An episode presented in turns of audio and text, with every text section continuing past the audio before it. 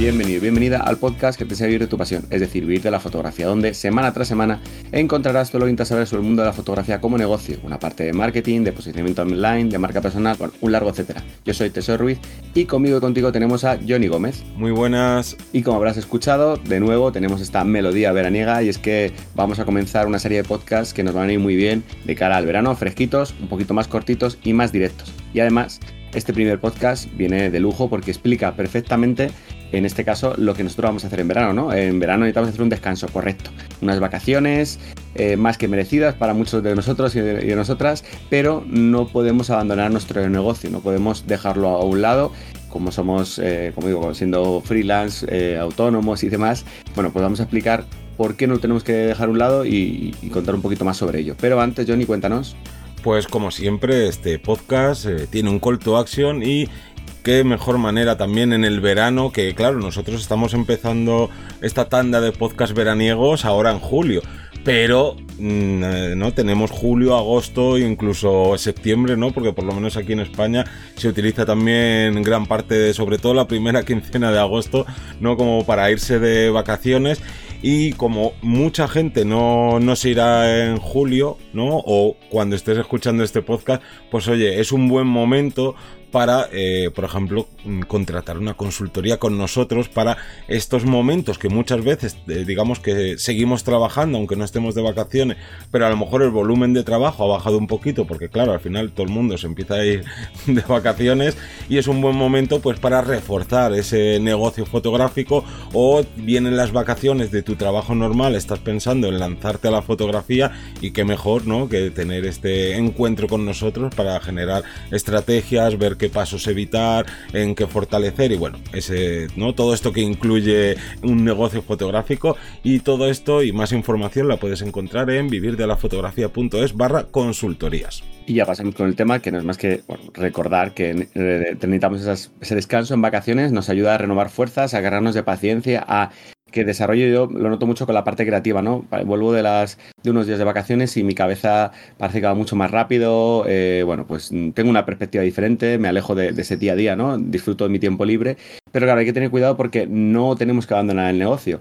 Esto se puede dar de, podemos utilizar ahora, veremos varias posibilidades, pero no podemos dejarlo completamente aparcado porque al ser nosotros nuestros propios jefes, gestores, eh, bueno, publicistas, Eh, pues tenemos que estar ahí un poco, mm, tener nuestro plan B y nuestra posibilidad de ir recordando a nuestros clientes o a nuestros futuros clientes que estamos ahí. Claro, esto de ser autónomo, de ser freelance, como lo quieras llamar, aparte de no tener jefe, pues dentro del mundo fotográfico normalmente tampoco tenemos empleados. Y claro, no puedes coordinarte con alguien de, oye, yo me voy esta, este mes o esta quincena, tú te quedas encargado y claro, pues como bien eh, no dice este podcast, no podemos abandonar nuestro negocio. ¿Y cómo podemos hacer esto? Pues por ejemplo, aunque nosotros no vayamos de vacaciones, podemos seguir recibiendo emails de clientes o de posibles clientes, porque es lo bueno, ¿no? Que tiene internet, que digamos que todo sigue ahí. Y eh, ¿qué sucede? Que si estás de vacaciones, pues no es muy, digamos, sano el estar pendiente todo el día del móvil o del ordenador a ver si alguien me ha escrito o que me ha llegado tal. Entonces hay unas herramientas de automatización de mensajes que nos pueden venir muy bien para dar ese, ¿no? Como esa alerta de oye, acabo de recibir tu mensaje, no te preocupes, yo te voy a contestar, lo único que como estoy de vacaciones, pues voy a tardar un poquito más tiempo de contestar, o si oye, por lo que sea dices, mira, este verano yo necesito desconectar totalmente y ya he acabado todos mis trabajos con, con mis clientes, pues dejas otro mensaje diferente en el que sea de, oye, estoy de vacaciones hasta el día tal, no, no esperes nada de mí. Si necesitas algo urgente, búscate a otra persona. A ver, no habría que decirlo así, pero bueno, digamos que es como, oye, esto hasta el día X de agosto no vuelvo y por tanto, pues no voy a poder realizar ese trabajo o, oye, espérate a que te conteste, ¿no? Esto ya dependiendo de la situación de cada uno. Y lo bueno de esto es que, por ejemplo, en cuanto a los emails, no necesitamos ninguna herramienta externa ni nada. Yo espero que todo el mundo que gestione su correo lo haga con Gmail, porque para mí sin duda es la mejor herramienta. Y Gmail en las preferencias te permite poner estos mensajes automatizados que lo puedes personalizar a tu gusto y automáticamente le llegará a la persona que se ponga en contacto contigo. Y luego, ¿qué pasa con los mensajes, digamos, eh, más directos, como pueden ser, por ejemplo, por WhatsApp, que esto, pues normalmente los clientes, o más bien los potenciales clientes, no tienen tu contacto directo por WhatsApp. Pero los clientes que sí, que no, pues tienen tu número de teléfono, también ahí simplemente con instalarte la aplicación de WhatsApp Business vas a tener la opción de poner estos mensajes automatizados o muchísimas más y es una herramienta gratuita, así que oye, eh, con estas dos herramientas ya nos quitamos toda esta parte de tener que estar pendiente de contestar y demás y darnos el tiempo que queramos en relación a lo que escribamos en este mensaje automatizado y una parte que nos permite pues descansar más de nuestras vacaciones. Y por otro lado, yo creo que otra de las partes eh, fundamentales es no abandonar esa parte de captación de clientes. Vale, hemos dicho cómo responder a nuestros clientes, en el caso de no nos escriban, pero tampoco podemos desaparecer completamente. Entonces, existen unas maneras para captar clientes eh, que es creando contenido, ¿no? Sobre todo, una de las, de las principales, y que, bueno, pues ese contenido previamente preparado, ¿vale? Ahora no vamos a ponernos como locos a preparar contenido porque lo ideal es tener un poquito, venir eh, de antes eh, mentalizado y programado, ¿no?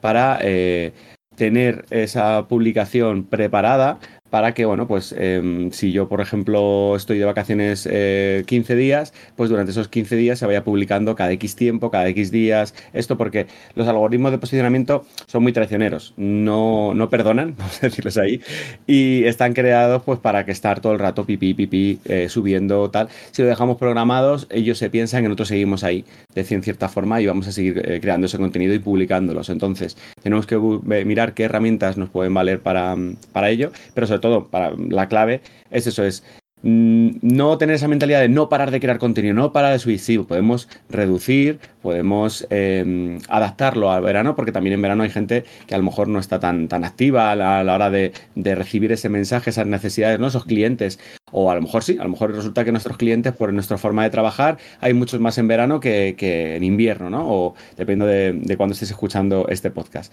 Entonces, todo eso nosotros lo tenemos que tener en cuenta y tenemos que tener ese plan B para que ese contenido se quede ahí y que siga eh, arrastrando y, llegando a, encontrar y, captar nuevos clientes. Claro, aquí lo principal es lo que has dicho de, de los algoritmos. El dejar de, el no dejar más bien de publicar contenido no es tanto eh, como la parte de voy a seguir consiguiendo clientes aunque esté tumbado en la playa o en la montaña, sino por el problema que tienen los algoritmos. Y es que si desconectas 15 días, mmm, y bueno, ya si desconectas un mes, ya te cuento, eh, la bajada de visibilidad que puedes tener.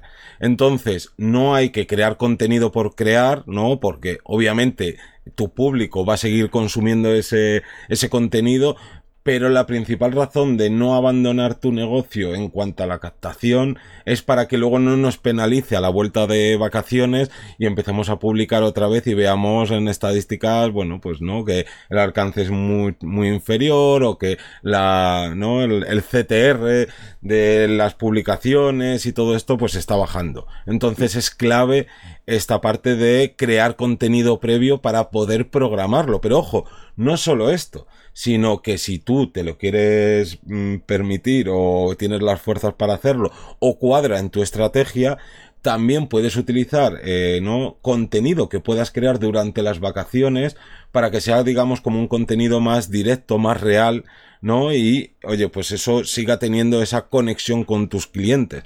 Aquí no hay que volverse locos y las vacaciones son vacaciones.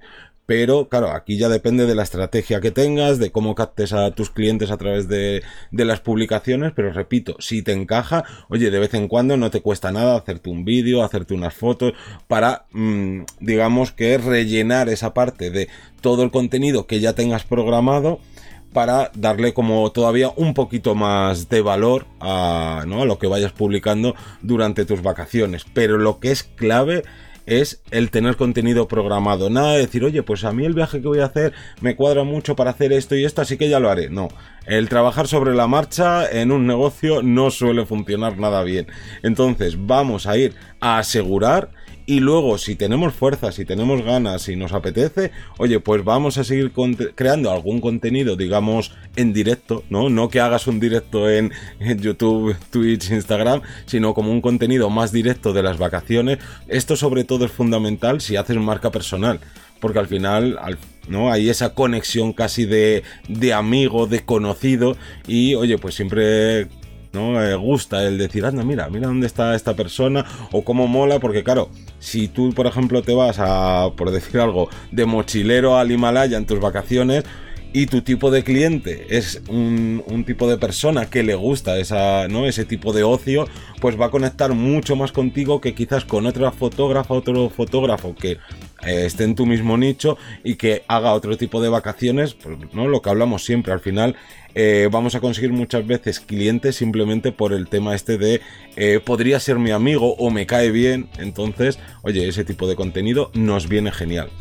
Pero eso sí, ahora hay que programar todo esto. Lo que pasa que como estos son podcasts cortitos, más sencillitos, que hay que descansar en verano, pues lo dejamos para la próxima semana donde vamos a explicar cómo crear todo este contenido previo y qué herramienta o qué herramientas utilizar para programarlas.